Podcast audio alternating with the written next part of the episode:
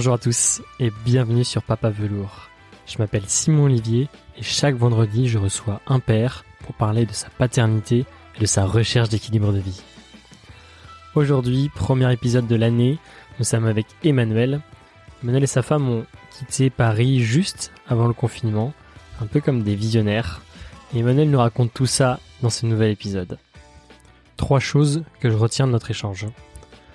La première, c'est le fait qu'un père, une mère, grandit avec ses enfants.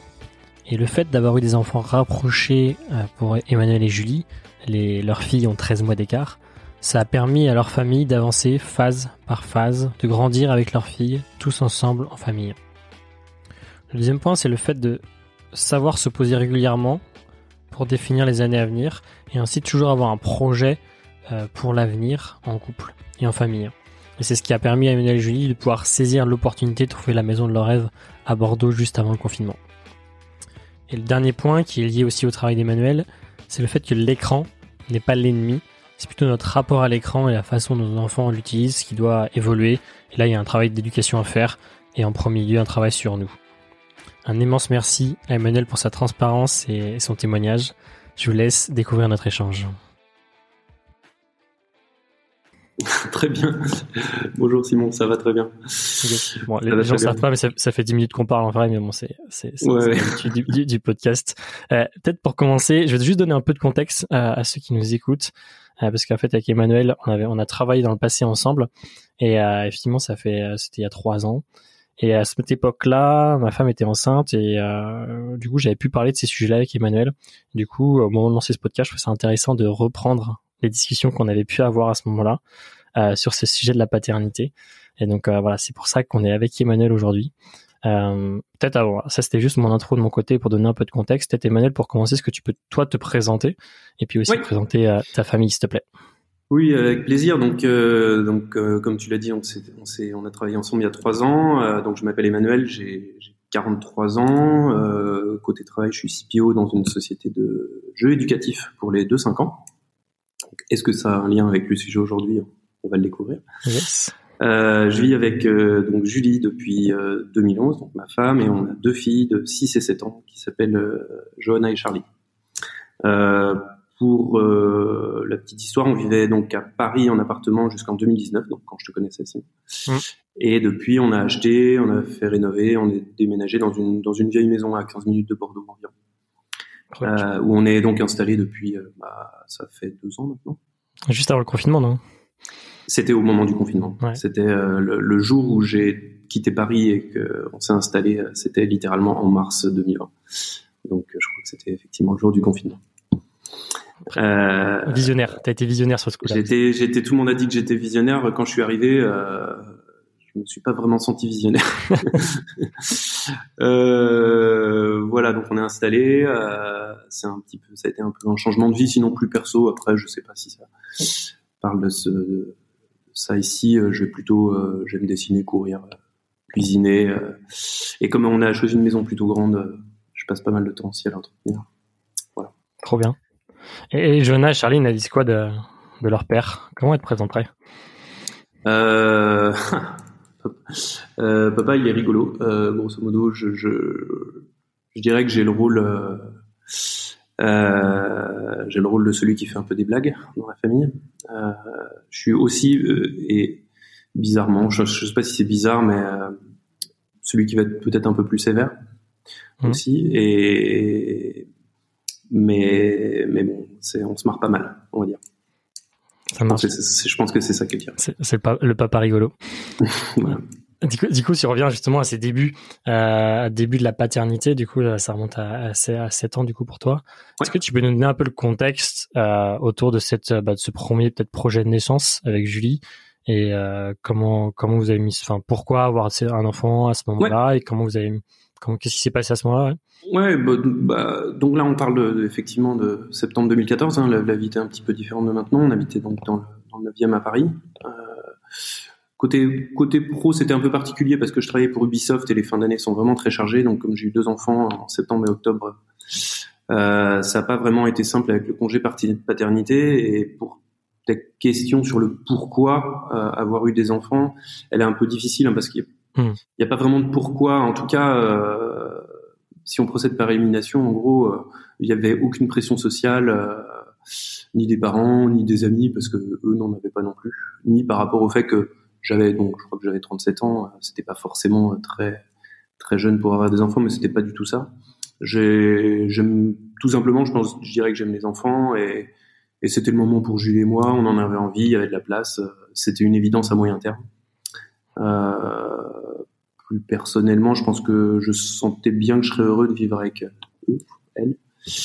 Euh, et comme j'aime bien être entouré, euh, tu, tu te projetais ça déjà serait vraiment forcément quelque chose en plus, quoi. Voilà. Ouais. Donc, tu te projetais déjà dans ce rôle de père, du coup. Enfin, oui. Ça faisait longtemps que je te projetais. Oh, je me projetais, c'était pas, euh, je l'anticipais pas, mais je le craignais pas non plus. Et quand c'est arrivé, euh, c'était, euh, c'était, je l'ai, je l'ai accueilli vraiment de manière positive. Je l'avais en moi, sans que je le vraiment j'y pense. Ouais. Et tu t'es préparé un peu pour une fois que voilà vous avez appris que. Alors préparé, tu me connais Simon, je suis pas vraiment le genre de personne à préparer, anticiper ou intellectualiser ce, ce, genre de choses je me, tu sais, j'avais pas d'angoisse particulière. Du coup, je me suis dit comment, je me suis dit qu'on verrait comment faire quand hmm. on sera sur place, on va dire. Et après, par ailleurs, il faut, faut savoir que pour Jules et moi, euh, euh, entre le moment où on l'a évoqué, euh, décidé et le moment où c'est arrivé, il a dû se passer euh, un mois.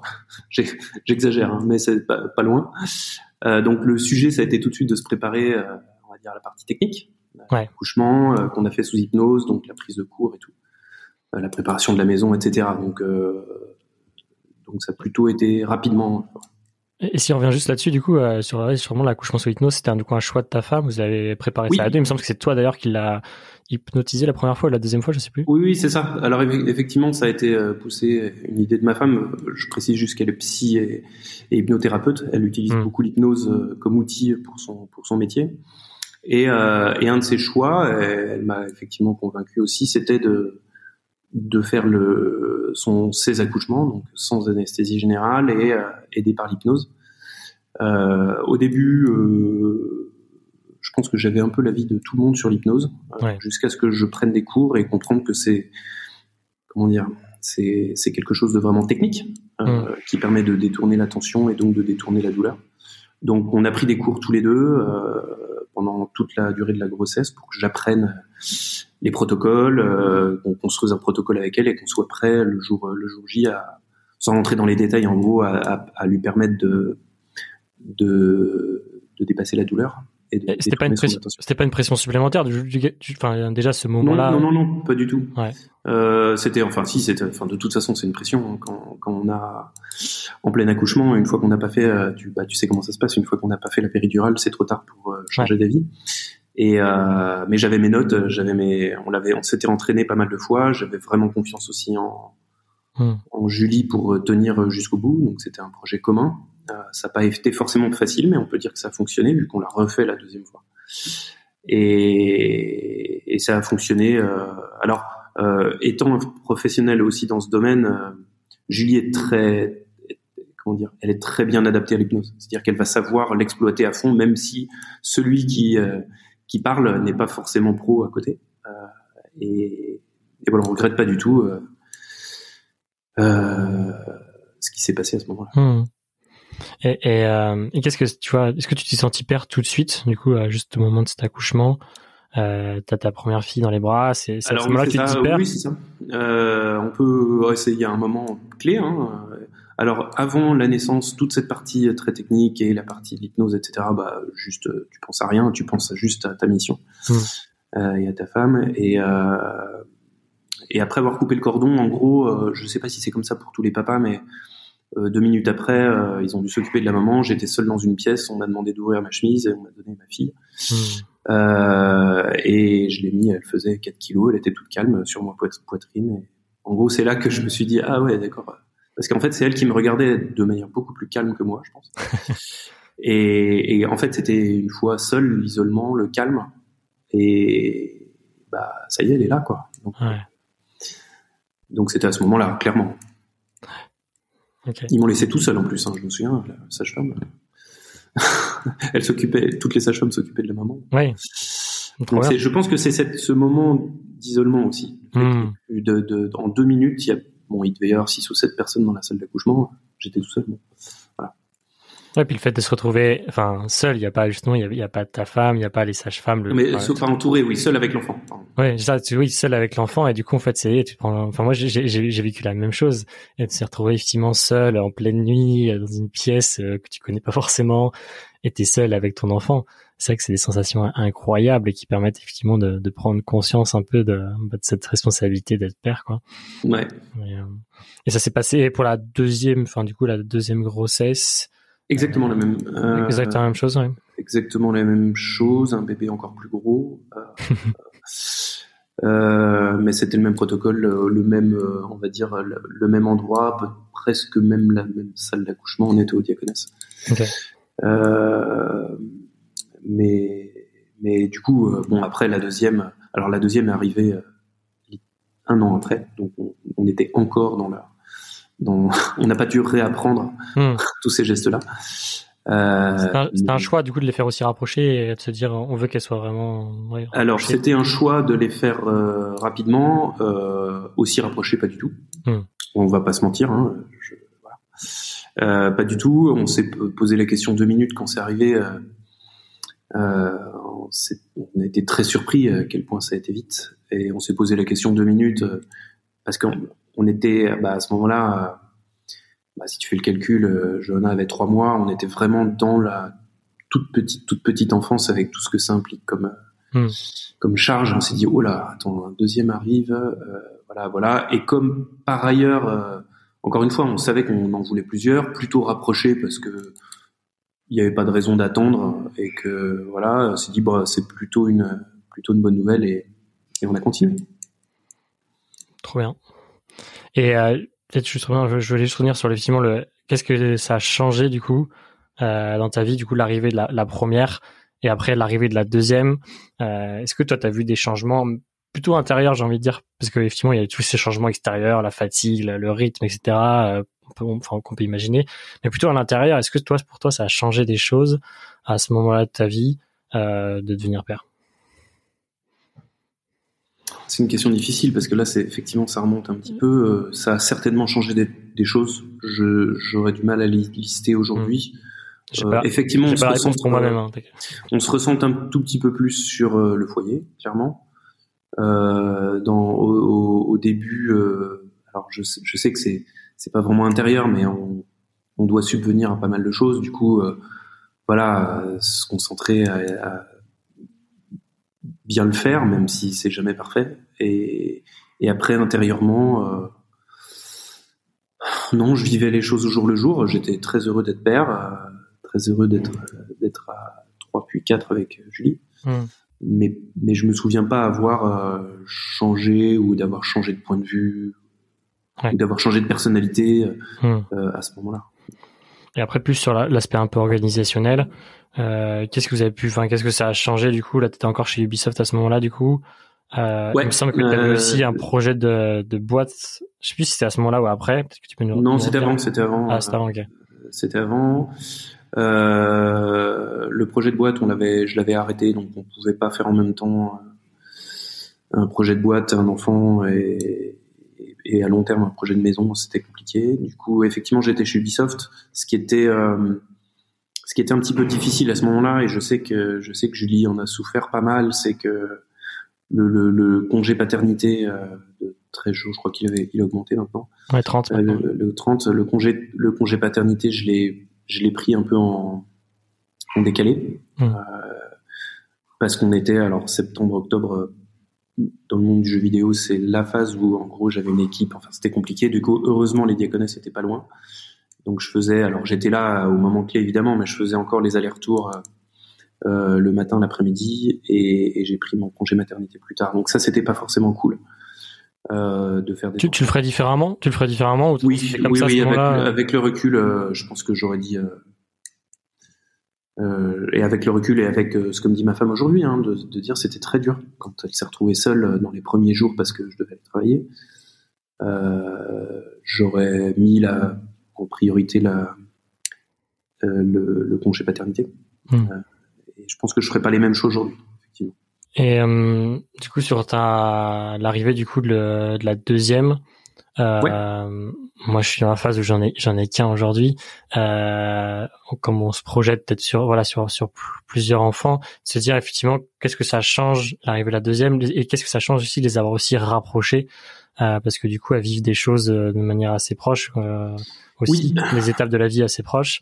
Euh, qu'est-ce que ça a changé au, au, au enfin à l'époque, à leur début, et qu'est-ce que ça change aussi peut-être maintenant euh, Qu'est-ce que ça fait plutôt maintenant qu'elles soient aussi rapprochées?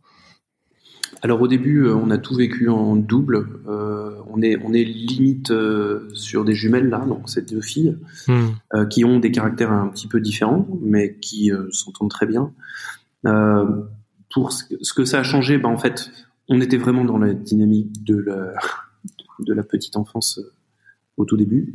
Euh, une ou deux, euh, j'ai pas envie de parler d'économie d'échelle, mais en gros, euh, euh, ça a juste euh, un peu augmenté notre organisation. Ça n'a pas changé grand chose après. elles ont suivi les mêmes parcours, elles étaient dans la même crèche, elles ont eu la même nounou, tu vois. C'était des choses qui sont passées en commun. Là où c'est plus intéressant, je pense, c'est quand elles ont commencé à grandir et qu'effectivement, euh, ce qui se passe, c'est que du coup, tous les quatre, on vit les phases de la vie en, on, les vit toutes en double et, euh, et en comment expliquer ça mieux? On est rentré dans la petite enfance et on en est sorti. Maintenant, on est dans l'enfance, on les voit grandir et elles mm. grandissent presque là. Elles sont en CP et CE1, donc on peut dire qu'elles sont très proches. Euh, on n'a pas, on ne revient pas avec Julie à de la petite enfance. Donc là, tout ce qu'on découvre, on le découvre à quatre, mm. et tous ceux à qui on dit au revoir, on dit au revoir à quatre. toute la famille avance ensemble, tout le monde est, est focus. Tout le monde avance ensemble, voilà. Et, et, et, pour pour mettre ça un tout petit peu en perspective, on s'était demandé à un moment. Euh, avec l'arrivée à Bordeaux et est-ce que on a de la place pour un troisième, etc. Et, et en fait, c'était pas tant avoir la place ou pas, c'était euh, c'était de se dire, euh, en tout cas moi, hein, peut-être que ma femme a un avis différent, mais ça va me décaler complètement parce que là, je suis vraiment en phase, en, hmm. phase avec elle. Je grandis avec elle en tant que père, on en parlera après. Euh, et là, si un, évidemment, si un, un, un, enfant, un nouvel enfant arrivait, on s'en occuperait, c'est pas le problème, mais mais ça me remettrait dans une phase où je serais je serais plus en harmonie, je pense, avec euh, mes filles ou, moins parce que hmm. parce que je devrais me synchroniser sur un autre. Il y a une notion de cycle un peu. C'est un cycle, voilà, et c'est pas une quantité d'amour ou quoi que ce soit. Hein. C'est hmm. vraiment euh, là, je, je, on est on est on, on, découvre ce qui se passe bah, en CP, CE1, etc. ensemble. C'est fini la maternelle, c'est fini. Euh, bon, je parle pas des aspects pratiques évidemment, il faut les poussettes, etc. Mais mais euh, tout ce qu'on découvre avec Johanna, on le vit tout de suite avec Charline, et, et, et voilà. si on se projette un tout petit peu dans l'avenir, à l'adolescence, ça va être, ça va être notre fête. je pense. Justement, il n'y a pas cette côté un peu genre Charline qui vit tout, genre avec un tout petit peu de décalage. Elle a pas cette volonté d'essayer de rattraper un peu sa sœur, tu vois. Si, si, bien sûr. Elle se met, elle se met la presse, elle se met la pression. Euh, mais c'est pas c'est pas un problème euh, vraiment exprimé. C'est-à-dire que euh, Charline, elle va se mettre la pression pour euh, toujours être au niveau de sa sœur, etc. Mais elle a bien compris que c'était la deuxième, et si elle, elle n'arrive pas à lire le paquet de céréales, c'est pas très grave. Hmm. Et sa sœur euh, l'aide beaucoup, et sa sœur l'encourage, euh, et, et on va dire que Charline, elle profite quand même beaucoup de, de, de sa sœur parce que elle est tellement proche qu'elle est un peu au contact euh, des cours, enfin des, quand on fait l'école, les devoirs, etc. Donc elle baigne déjà dans dans l'éducation de Johanna. Donc quand elle, elle arrive en CP par exemple, c'est finger in the nose quoi. Donc elle en, elle en profite, elle se sent pas décalée. Euh, on lui a bien expliqué que sa grande sœur, ce serait toujours sa grande sœur. Hmm. Voilà, ce serait, c'est toujours comme ça. Et, et elle l'exprime pas, pas comme problème, mais on sent qu'elle a besoin de faire ses preuves. Voilà. Et, et à l'inverse, que ça soit équilibré, que ça soit juste, que tout doit être juste. Ouais, j'allais dire à l'inverse que Johanna, il n'y a pas une phase où du coup il y a eu ce côté un peu en mode plus, euh, tu vois, régression de je veux revenir un peu alors j'imagine plus euh, dans le dans la petite enfance de revenir le bébé parce que ça y est ma petite sœur elle prend toute la place du bébé quoi non non non encore une fois elles sont trop proches je pense que ça arriverait si elles avaient trois ans d'écart parce qu'il y aura un, un, un, vrai décalage là euh, hum. il y en a aucun à part à part pour l'école, où là, effectivement, on voit une différence entre ce que connaît Johanna, qui sait lire maintenant, et ce que connaît Charline. Pour le reste, il y a même au niveau des fringues, hein, il n'y a pas de différence il y a, y a aucune différence. Du coup, c'est pas rentable pour toi parce que tu es obligé de racheter en fait tout le temps. T'as pas de, tu peux pas passer les fringues de l'une à l'autre. Non, non, l'optimisation euh, du cycle de vie est pas. Euh, voilà. Alors heureusement, on a, on a eu un petit neveu qui est arrivé euh, il y a, enfin, qui a deux ans maintenant et ça permet de se débarrasser. Mais, mais, mais, mais, mais, je pense qu'on est dans ce moment où on se dit est-ce que ça on le garde, est-ce que ça on le garde pas. Hum.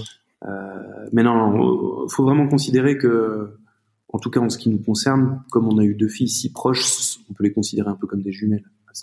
Même si elles, elles se ressemblent pas du tout et qu'elles ont des, caractères différents. Hmm. Bien sûr. Et, si on revient un peu sur le déménagement du coup de Paris, il y a beaucoup de personnes qui, euh, avant le confinement ou pendant le confinement, ont rêvé de quitter Paris. Certains l'ont fait, certains ça en reste un projet. Euh, comment ça, comment c'est venu pour vous ce projet-là?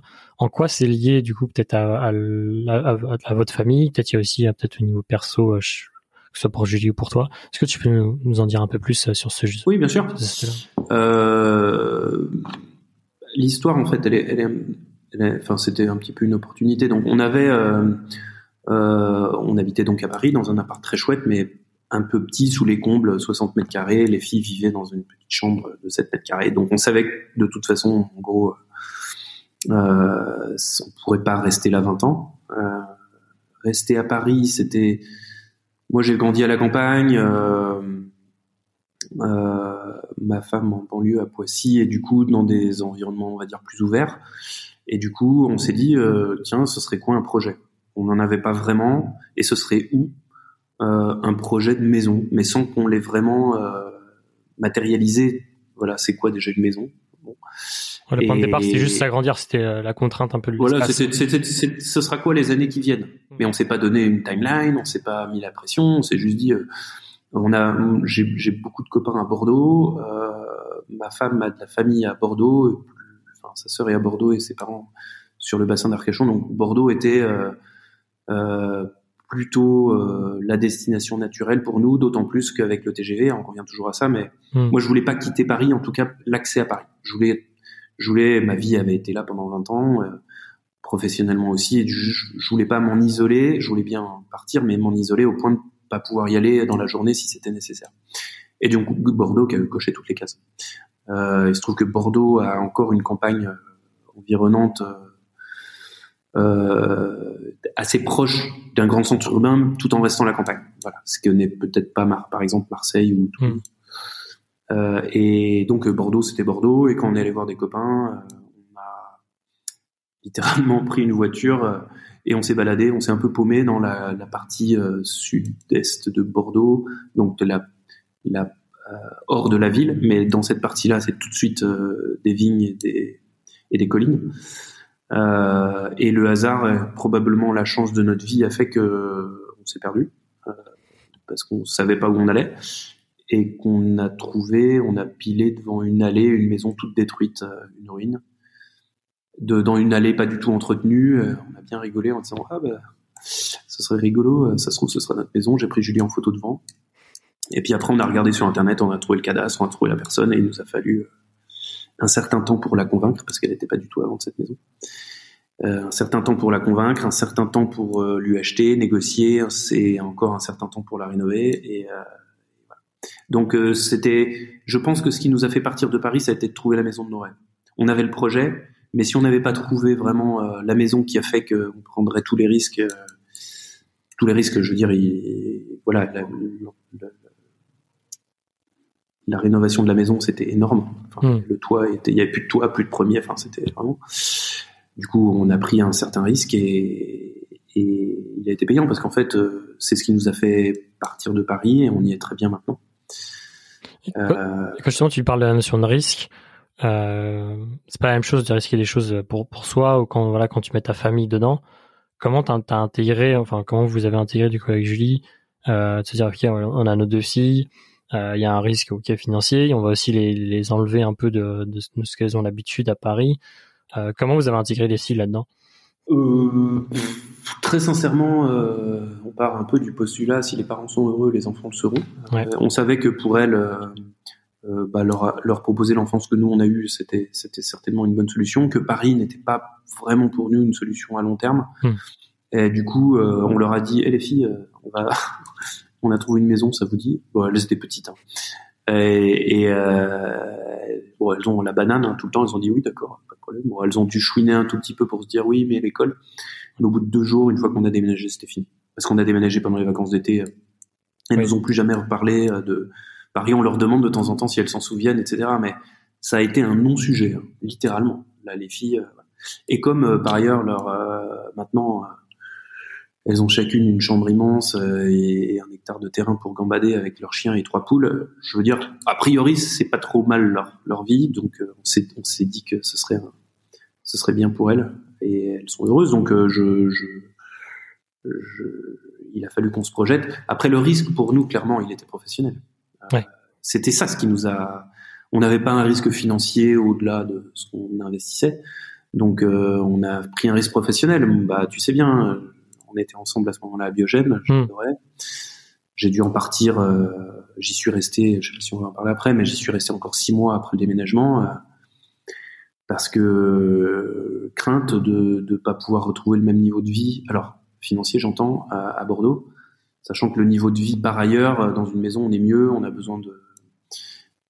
On, on dépense moins, voilà, mais, mais on a pris des risques pour moi, pour mon travail, pour Julie particulièrement, parce qu'une psychologue, elle avait, elle avait deux... Euh, elle avait un cabinet à Paris et du coup, euh, quand un psychologue, quand il déménage, il emmène pas sa patientèle. Hmm. Euh, et surtout, quand il arrive, il rachète pas de patientèle. Donc, il redémarre à zéro. voilà. Et du coup, pour elle, ça a été un peu compliqué. Surtout quand moi, je faisais les allers-retours et que pour assurer la partie, on va dire, financière et que elle, elle était là, elle avait pas encore de patient, pas encore de cabinet, etc. Ça s'est rangé depuis, mais c'est ça ce qui nous a vraiment stressé. Ouais. De, de, de, que ce déménagement-là nous mette euh, dans une situation un peu financière un peu compliquée. Et là, ça fait deux ans, là, du coup, ça. Euh, Ouais. Et du, du deux ans après, c'est quoi un peu le, le retour d'expérience, euh, Alors le retour d'expérience, bah alors euh, tu, tu, tu disais tout à l'heure, euh, ouais, j'avais été précurseur dans le pour le confinement. euh, alors ça c'était le point de vue extérieur. Moi quand je suis arrivé, j'avais donc quitté quitté mon précédent employeur à Paris en mars 2020, arrivé à arrivé à Bordeaux, poser mon sac et, et que le confinement démarre, je me suis dit que professionnellement ça allait être un peu compliqué, que c'était le, Mm. le plus mauvais move de ma carrière. euh, du coup, j'ai eu de la chance de retrouver euh, rapidement euh, un autre poste euh, typé produit à l'international dans une boîte américaine, euh, dans lequel je suis pas resté très très longtemps puisque c'était euh, c'était on parlait là de de sécurité informatique. Euh, j'avais j'étais donc euh, confiné donc je travaillais de chez moi avec une assez grosse équipe euh, et, et et ça m'a pas convenu au-delà d'un an. Euh, donc j'avais vraiment besoin de retravailler dans une équipe. Enfin, je parle du télétravail pur, euh, de retrouver, de, de réintégrer une équipe en local à Bordeaux, etc. Donc et de retrouver un projet qui avait un peu plus de sens que. Alors j'ai rien contre la sécurité informatique, mais en termes de produits, Hmm. c'est pas ce qui c'est pas ce qui va être le plus intéressant intellectuellement. Et, et comme je viens euh, du divertissement et du média euh, plus généralement, euh, quand j'ai rencontré euh, mon CEO actuel euh, qui avait cette start-up à Bordeaux qui faisait des jeux éducatifs euh, orientés digital et tangibles euh, euh, juste à côté, enfin à un quart d'heure. Hmm. Bon, voilà, j'ai pas hésité. Le Donc aujourd'hui, euh, la lié à l'enfance, le fait que ce soit lié à l'enfance, euh, justement, ce, ce nouveau job, c'est euh, c'est un, oui, je sais pas, c'est un, un truc qui vient de ta paternité ou? Alors, euh, je Pas- pas, ne pas être forcément parce que je travaillais déjà chez Ubisoft. Alors, je suis pas forcément enfant chez Ubisoft, mais mais euh, avant, c'était plus le divertissement. Je, je suis très bien dans le monde des enfants. Enfin, je le comprends, voilà. Et du coup, euh, voilà. Après, est-ce que c'est lié à ma paternité? Oui, ça m'a certainement aidé parce que parce que elles étaient dans la elles étaient à peine dans la tranche d'âge dans laquelle euh, on travaille nous. Elles en étaient, elles en sortaient à peine. Mais euh, mais c'est quelque chose que je trouve très valorisant de travailler pour les enfants, en particulier pour l'éducatif des très jeunes. Euh, du coup, euh, ça m'a certainement influencé dans quelle mesure je sais. Hmm. Oui, après, il y avait aussi ce côté opportunité euh, ah à Bordeaux, juste à côté, c'était vraiment parfait. Quoi. À Bordeaux, juste à côté, euh, il y avait un super fit avec euh, ma boss, du coup, qui avait monté la boîte. Hum. beaucoup d'opportunités, de, de choses intéressantes à aborder. L'éducation est en train de changer, la relation au digital des enfants elle est en train de changer. c'est passionnant, vraiment. donc, donc, donc oui, j'ai pas hésité une seconde. Ouais à faire sauter le pas. Oui, attends, ça, ça m'intéresse justement ce sujet-là, de dire effectivement, euh, parce que moi c'est une grosse question, tu vois, le, téléphone, les enfants, on en parle tout le temps, ouais. mais ça, enfin, et du coup, qu'est-ce que tu, qu'est-ce que vous, Alors, vois venir dans ce, truc-là digital euh, oui. Qu'est-ce qu'on peut mettre en place pour les enfants? Alors, euh, déjà, euh, personnellement, culturellement, etc. Ma femme et moi, on est zéro écran ou presque à la maison. Hmm. C'est-à-dire que les filles touchent pas à nos téléphones, euh, très peu à l'iPad, uniquement pour dessiner et euh, éventuellement jouer à Margotique, donc la société. et elles ont droit à un dessin animé, un classique Disney par semaine, un truc comme ça. Donc y a pas, elles n'ont pas exposé en fait à l'écran très peu, sauf quand elles vont chez les copines, etc. Ça c'est notre voilà. Maintenant, travaillant dans ce domaine-là, nous on fait des jeux sur tablette qui interagissent avec des objets en bois euh, qui sont qui ont des formes de lettres et de chiffres et qui permettent de qui permettent de d'apprendre euh, à, à, lire et à compter. Et, euh, et là, la relation à l'iPad, elle est un tout petit peu différente parce que euh, au-delà d'être un écran, le, le problème de l'écran, c'est quand on fait rien devant. C'est quand on regarde un YouTube Kids ou des dessins animés ou qu'on joue, etc. L'enfant, il va pas se développer. Mais faut pas oublier que l'iPad est un outil extrêmement puissant, en fait, un outil éducatif extrêmement puissant quand il est bien utilisé. Et, euh, et, et, donner un enfant, donc on, on vend des, des, des, boîtes, des, des boîtes de lettres en bois, donc elles font, je sais pas, 5 cm à peu près. L'enfant peut la manipuler, interagir avec elle, comme un jeu en bois en fait. Mmh. Simplement, quand il lance l'application et qu'il joue avec et qu'il interagit avec elle, il va apprendre à, de manière autonome. À, un monstre va lui demander une pièce et il va construire un mot, euh, voilà, des choses comme ça. Et ça, il faut arrêter d'accuser l'écran. C'est pas du temps d'écran, c'est du temps d'éducation autonome. Et c'est pas du tout du, de l'écran qui rend les enfants bêtes. Donc, euh, donc, euh, en fait, moi, je vais être plutôt à promouvoir de sortir du, du niveau zéro du débat là-dessus. Euh, effectivement, les écrans, les, les, écrans ne sont pas bons pour les enfants quand on les utilise massivement pour les divertir. Par contre, c'est un outil formidable pour, pour leur apprendre des choses quand, quand on est dans une phase éducative. Donc, euh, donc voilà, c'est un petit peu. Euh, ouais, il y a une vraie démocratisation du coup du sujet à faire. Euh. Il y a une démocratisation du sujet, c'est très long, en particulier en France. C'est pour ça que nous nous faisons principalement aux États-Unis, okay. euh, parce que là-bas ils sont un petit peu moins. Le, le débat est un, est un, peu plus avancé là-dessus. pas forcément dans le bon sens d'ailleurs, parce qu'ils utilisent énormément les écrans, mais en tout cas il y a moins de réticence hmm. À se dire mon enfant va utiliser l'iPad comme outil et pas comme vecteur de divertissement. Ça marche. Et, et, juste, euh, du coup, on, a, on est, parti là-dessus, mais juste, il y avait une question effectivement sur l'équilibre de famille. On a parlé effectivement de l'équilibre un peu pro que, que as, vous avez réussi à un peu à retrouver à la fois pour toi et j'imagine que pour ta femme aussi, elle a su retrouver une patientèle euh, euh, bordelaise et oui. si c'est difficile. Et ça, ça, a donné quoi un peu sur l'équilibre de la famille, du coup, euh, l'équilibre que vous aviez à Paris Comment vous avez dû, vous avez dû, du coup reconstruire un équilibre à Bordeaux? Comment vous avez réussi ce challenge justement de ça a été long. Euh, on y arrive, euh, on y arrive juste. Je vais rentrer un tout petit peu dans les détails. Euh, on n'est pas encore, on n'y est pas encore, pour être honnête. Alors, ça dépend de quel équilibre tu parles, mais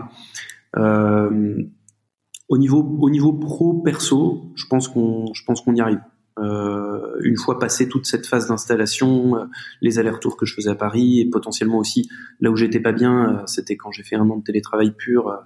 j'étais littéralement sur Zoom 8 heures par jour avec plein de mmh. personnes différentes. J'étais cuit en fin de journée. Enfin, je sais pas si les auditeurs connaissent ça, mais mais euh, comme j'étais, j'étais, je travaillais dans la chambre et je redescendais euh, hmm. en fin de journée, euh, j'étais cuit et j'avais pas l'impression de, de, pouvoir être.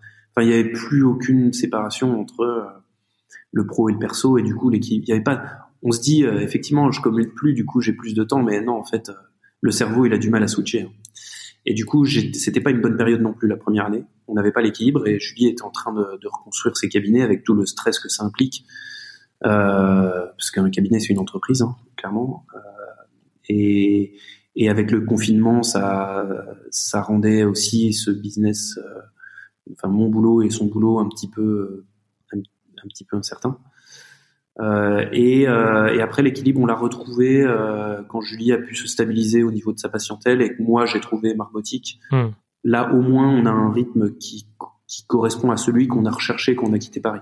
Là, je travaille à 15 minutes en scout, j'ai un, un, jour et demi de télétravail par semaine, ce qui est parfait, ce qui, ça me dépose, ça me permet de les déposer à l'école, d'être rentré avant 19h et d'aller les chercher plus tôt certains jours. Le mercredi, c'est après-midi, c'est ma femme qui les garde et qui s'occupe des activités. Euh, je me déplace, je me déplace beaucoup moins qu'avant, donc forcément, hein, voilà. Euh, au niveau du temps passé avec la famille, ça change quand même pas mal de choses. En, fait, pour être honnête, aujourd'hui, on passe pas mal de temps en famille. Euh, on a organisé nos vies autour de ce projet, maison, environnement, vie etc. Donc, en pratique, tous les repas, on les passe ensemble. Est-ce que ça veut dire du coup que tu aurais, quand, enfin, quand ta toile ça a changé pour euh, pour Marbotique, le prérequis c'était ma, ma prio, c'est mon équilibre un peu genre ma famille. On a réussi, on est en train de créer un truc, enfin, on a notre projet familial et il faut que le projet professionnel soit compatible avec le projet familial, quoi, en gros. C'est un prérequis pour toi bout. Non, non, non, non, non, ça serait un peu gonflé de dire ça. Euh, avant tout, euh, passant 8 heures par jour au boulot, j'ai besoin que ça m'intéresse.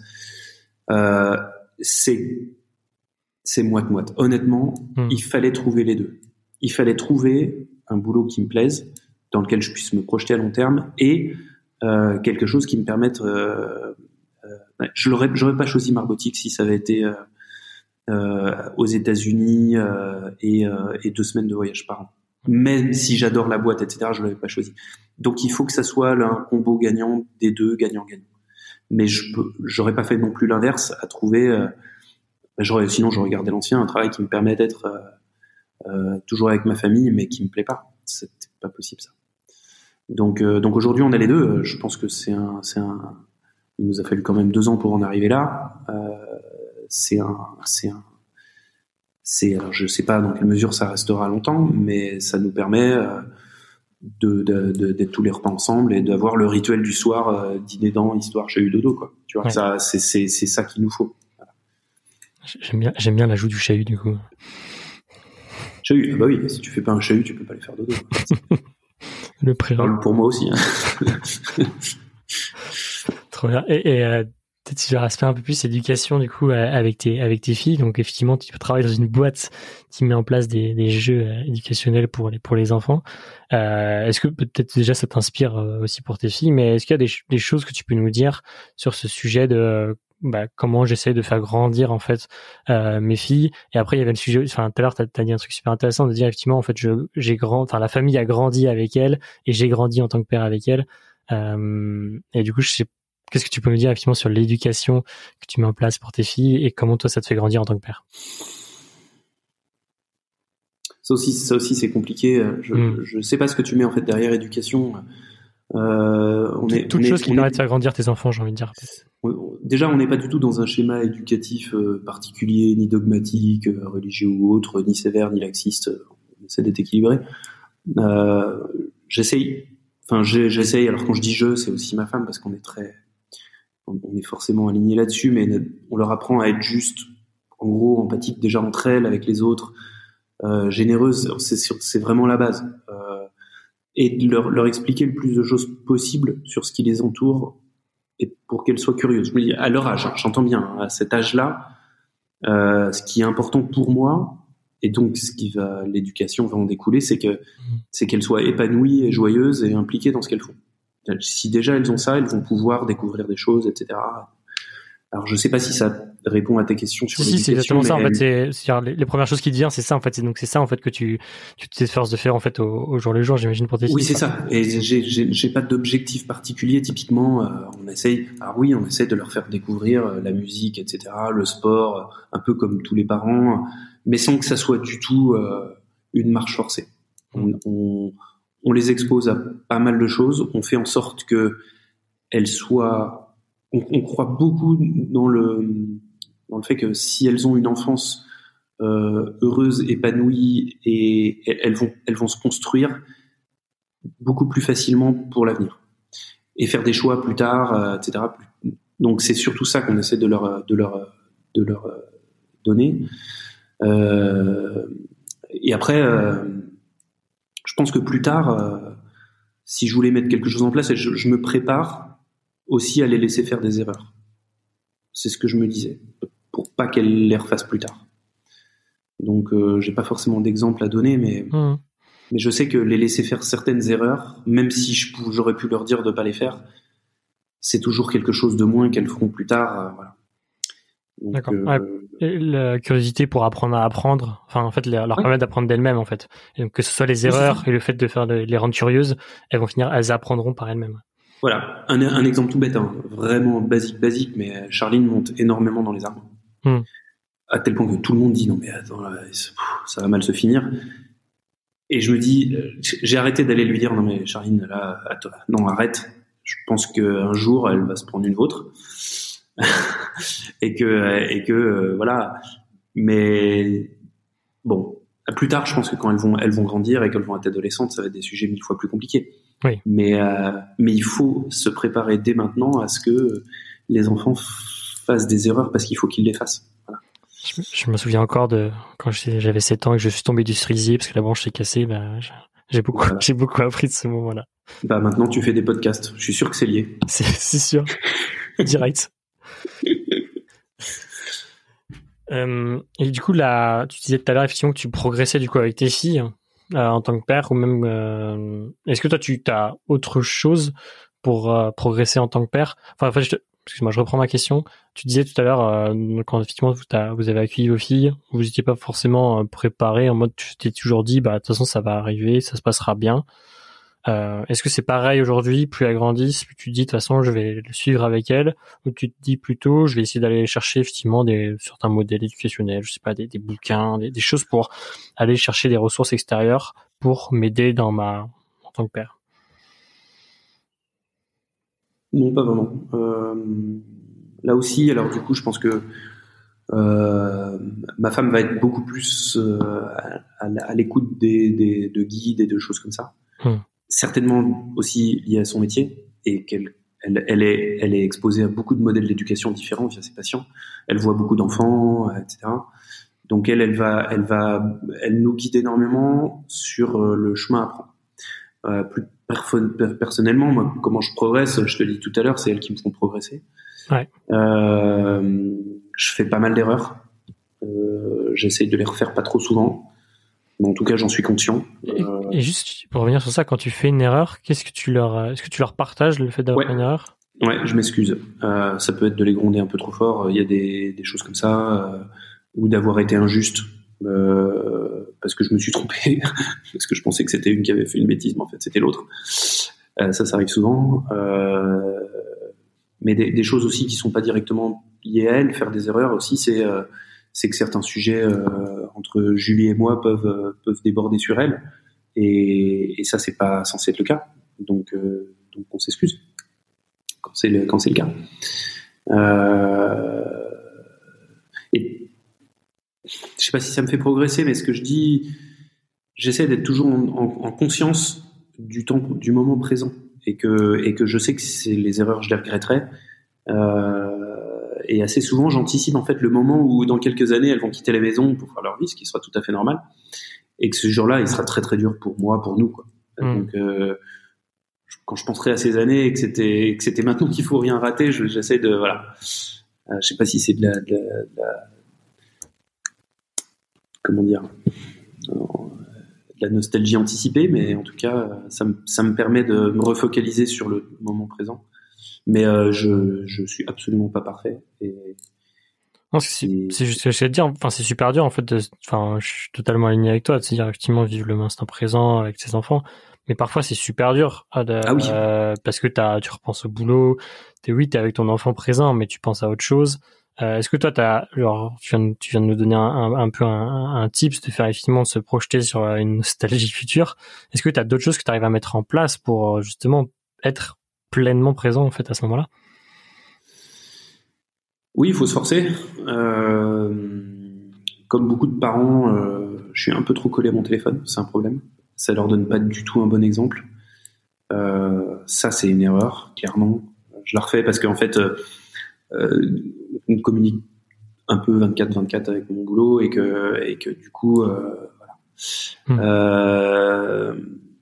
Pour progresser là-dessus, c'est carrément l'éteindre et de se dire, euh, euh, je serai avec elle, on fait les devoirs. C'est, c'est, c'est, c'est, c'est, ce, il n'y a pas de, comment dire, il n'y a pas de technique, il faut se forcer, quoi. Ouais. Se forcer parce que, parce qu'on sait que c'est ce qu'il faut faire. Et même si c'est dur, vraiment, certains jours c'est très dur. On est épuisé. Euh, elles sont particulièrement exigeantes, nos filles, dans le sens où elles ont la banane, elles rigolent et tout, mais c'est tout le temps, tout le temps. Donc, euh, à un moment, on veut du calme et c'est très difficile à obtenir. On l'obtient pas d'ailleurs. Donc, Mm. euh, donc voilà, je sais pas si ça répond à la question, mais Si, c'est ça, c'est effectivement. ouais. c'est se- forcer. hein. Il y a pas, c'est se forcer parce qu'on sait qu'on en sera content de toute façon. Ouais. Et qu'à un moment, elles sont couchées. Et là, tu peux reprendre ton téléphone. Mais non, c'est super dur. Ouais. C'est Baptiste, du coup, à l'épisode 5, qui dit, qui a, qui a construit, du coup, une boîte pour son téléphone avec sa fille, quoi. En mode, ils ont construit ensemble pour dire, effectivement, j'ai la boîte téléphone. je- Alors, quand on ouais. passe un temps ensemble, je le mets dans cette boîte-là, quoi. Ça c'est ça c'est je m'y prépare. Je pense euh, la, la 7 ans Johanna, je sais plus trop à quel âge les enfants. voilà. Il faudra euh, donner l'exemple aussi à ce moment-là. Il faudrait le faire maintenant, mais c'est encore un peu dur. Euh, à ce que euh, y ait des règles ultra strictes à la maison du téléphone Ouais. et auxquelles je devrais participer en premier lieu forcément. Il y a une boîte et donc quand on arrive à la maison, le téléphone y va. Hmm. Ouais, je trouve ça trop bien. Et non, mais c'est super, enfin, c'est super dur. Je, je, je- enfin, moi, ça me fait flipper de voir à chaque fois mon fils qui fait, euh, qui prend n'importe quel objet qui ressemble à un téléphone, qui fait allô, qui prend des photos, qui quoi. fait allô, ouais. Et il prend les photos en mode chi, euh, et je me dis merde, enfin tous les réflexes en fait, euh, t'as l'impression qu'il te voit pas, mais en fait il voit tout, il absorbe tout, et euh, et ça nous ça me renvoie à ma propre image, où je me sens effectivement euh, totalement dépendant de mon téléphone quoi. Donc, non, c'est super dur. Ouais, on est, on est dans une génération qui va devoir euh, trouver les solutions pour ça. hein. Je, je- mais en tout cas, je suis pas du tout un exemple et je fais comme, c'est exactement comme toi. Là, les filles, elles ont demandé un téléphone au Père Noël dans leur liste. euh, je me Hmm. disais juste que bon, Pas simple. pas simple, pas simple. Ouais. Euh, écoute, on arrive, on arrive un peu à la fin de, de cet échange. Est-ce qu'il y a un sujet sur la, que ce soit sur la paternité, l'éducation qu'on a, qu'on n'a pas forcément évoqué ensemble Est-ce qu'il y a, y un, il y a un sujet que tu aimerais qu'on évoque Euh, pas forcément. Je pense qu'il y a quelque chose que j'aurais aimé effectivement préciser euh, parce que c'est quelque chose que j'ai pas encore réussi à craquer de mon côté. C'est que l'arrivée des enfants, donc là je parle au futur père, etc. Elle, elle multiplie en gros par 100 la charge mentale. Mhm. Euh, et que il y a quelque chose que j'ai pas encore réussi à faire, c'est d'équilibrer ça avec ma femme. Euh, et, et c'est important. Je pense qu'aujourd'hui, euh, euh, en ce qui me concerne, donc je sais pas si ça vient de mon éducation ou, autre chose, j'ai du mal à équilibrer ça.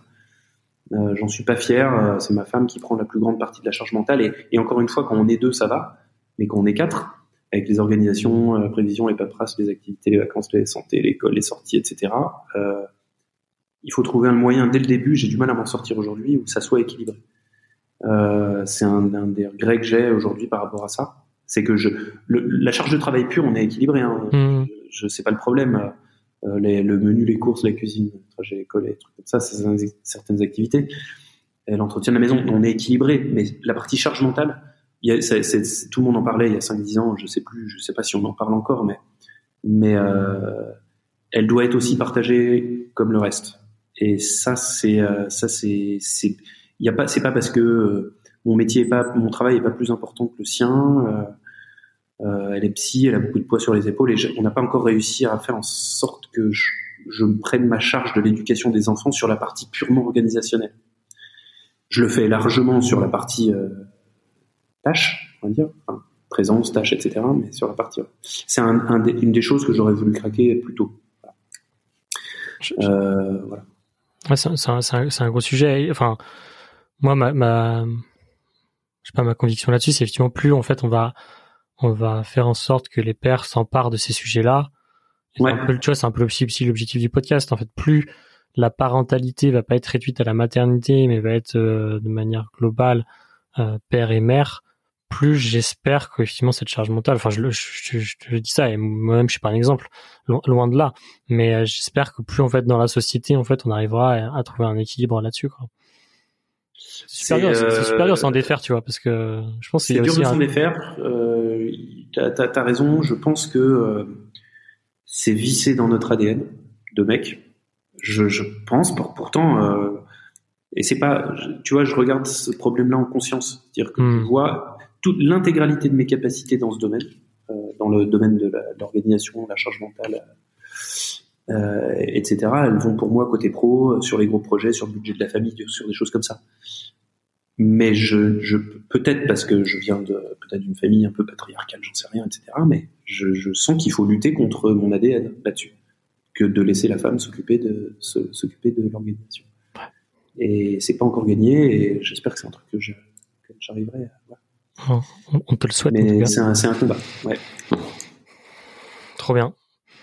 Et, et peut-être une dernière question, effectivement, tu, tu dirais quoi à, à tout jeune père un peu euh, tu, peux, tu peux te le dire à toi-même aussi, au Emmanuel qui vient, qui vient d'apprendre qu'il allait avoir une, une fille. Ah, euh, C'est quoi le premier truc que tu dis quand même? T'as des potes qui viennent te voir en disant c'est je jette papa Euh, alors, euh, alors ce que je dirais à moi, déjà, enfin, c'est un peu bête, mais j'ai j'ai toujours voulu. Je savais que je voulais des filles. euh, J'ai eu la chance d'avoir deux filles. Je- déjà, bon, euh, je lui dirais que deux filles, ça va bien être top, que je me trompe pas et qu'il faut pas que j'en rate une miette. Euh, et ce que je dirais à un futur papa, là, c'est plus compliqué parce que tout ce qu'on vient d'aborder aujourd'hui, euh, bah, je suis un papa dans un contexte, tu vois. Hmm. Les conseils, ils ont vraiment une portée assez limitée. Je pense que ton podcast, c'est en réunissant peut-être euh, 10, 20, 30 papas différents que il y a un pattern qui va sortir, des choses comme ça. Donc, donc si je voyais un futur papa, je lui dirais surtout de pas m'écouter, quoi. En gros, la seule chose que je peux lui dire, ce serait de dire, euh, je- tu seras surpris. Voilà. Tu Hmm. vas être- probablement être surpris, j'espère dans le bon sens, mais mais c'est rare que euh, on regarde ça un peu blasé, et qu'on se dise ouais d'accord, euh, je m'attendais à ça, euh, je suis pas du tout surpris. Ouais, bah, les gamins, ils, feront en sorte. Donc c'est la seule chose que je peux dire d'à peu près fiable, c'est qu'il sera surpris. Mais le reste euh, n'a de valeur que euh, groupé dans tes podcasts euh, pendant plusieurs années, je pense. Bah, J'espère que ça, ça pourra durer plusieurs années en tout cas, qu'il y aura suffisamment de Mais retour oui. d'expérience pour qu'effectivement chacun puisse euh, bah, progresser en tant que père. C'est l'objectif du podcast. Et puis aussi finalement, ce qu'on disait tout à l'heure, a une visée un peu plus long terme, de se dire potentiellement est-ce que si ça a un petit impact sur cet équilibre un peu euh, père, mère, homme, femme de manière globale, euh, ça sera déjà un peu gagné pour ce podcast. Donc, Ouais. merci beaucoup en tout cas Emmanuel. Euh, pour Je t'en prie. c'est tout tes- ton prie, partage d'expérience effectivement dans un contexte comme tu dis c'est mais très précieux j'ai une dernière question attends Ouais. t'avais pas un projet de bande dessinée pour enfants? Toi qui adorais dessiner je me dis ça serait trop bien d'avoir un, Euh, non, j'avais pas ce projet-là euh, du tout. c'est pour quand du- Euh, c'est pour quand du coup? Non t'as- un, t'as une, t'as un scénario tu veux je, sais- je lance sais pas non mais tu t'a- t'adores dessiner tu bosses dans l'éducation t'es père de deux filles et je sais pas je me dis il y a un truc à faire Euh, Il y a un truc à faire. euh, oui, j'y ai pas pensé. Euh, je suis, j'adore dessiner, mais je, dessine comme un amateur. hein, donc, Non, tu dessines très un bien projet de bande dessinée, c'est. Mais là, si, si, je- un truc que j'aurais aimé faire, c'est, je sais plus. Il y a un dessinateur qui l'a fait. Il s'appelle. En gros, il a raconté toute sa paternité. Il, Ouais. il dessine très bien. Il est très bien. Il est très connu. J'ai oublié son nom. Et en fait, je pense qu'il y a dans la vie avec les filles, là, depuis quelques années, et presque tous les jours, il y a une source de, de gags, tu sais, de choses que tu Mm. fais en une seule page et, et genre, euh, tu sais, t'es trop content, tu mets l'enfant sur tes épaules, tu cours dans les pièces et puis en fait, t'as oublié que le, t'as oublié que le, que le, que le, l'appui de la porte, la- pardon, que le haut de la porte, il est un peu plus bas que la hauteur de ton enfant. Ça, c'est pas arrivé, mais il y a mille, il y a mille choses à faire qui, qui, qui, qui, qui, qui seraient des sujets de, de BD. Voilà. Les, les enfants sont, sont toujours, euh, il arrive toujours des choses rigolotes, qui sont rigolotes la plupart du temps dans le cadre du foyer de la famille, mais qui n'ont aucun intérêt pour les autres, mais quand même. et avec un papa rigolo Un peu pas rigolo. Ouais, lui ça, parce que je fais des blagues. J'espère que je suis pas que ça. mais- trop bien bon, ça sera ça sera la conclusion du coup euh, de cet échange encore merci beaucoup Emmanuel pour un- pour tout ton partage d'expérience Je t'en prie. et puis je te dis à très vite À très vite. Salut. C'était le septième épisode de Papa Velours. Un immense merci pour votre écoute. Vous êtes 30% à écouter ce podcast sur Spotify et ils viennent juste de lancer une nouvelle fonctionnalité, les notes sur les podcasts. Donc si vous appréciez le contenu, je vous invite à mettre dès maintenant 5 étoiles sur Spotify sur ce podcast. Un peu comme vous l'avez peut-être déjà fait sur un peu de podcast. Encore merci pour votre écoute. On se retrouve vendredi prochain pour le prochain épisode. À très vite.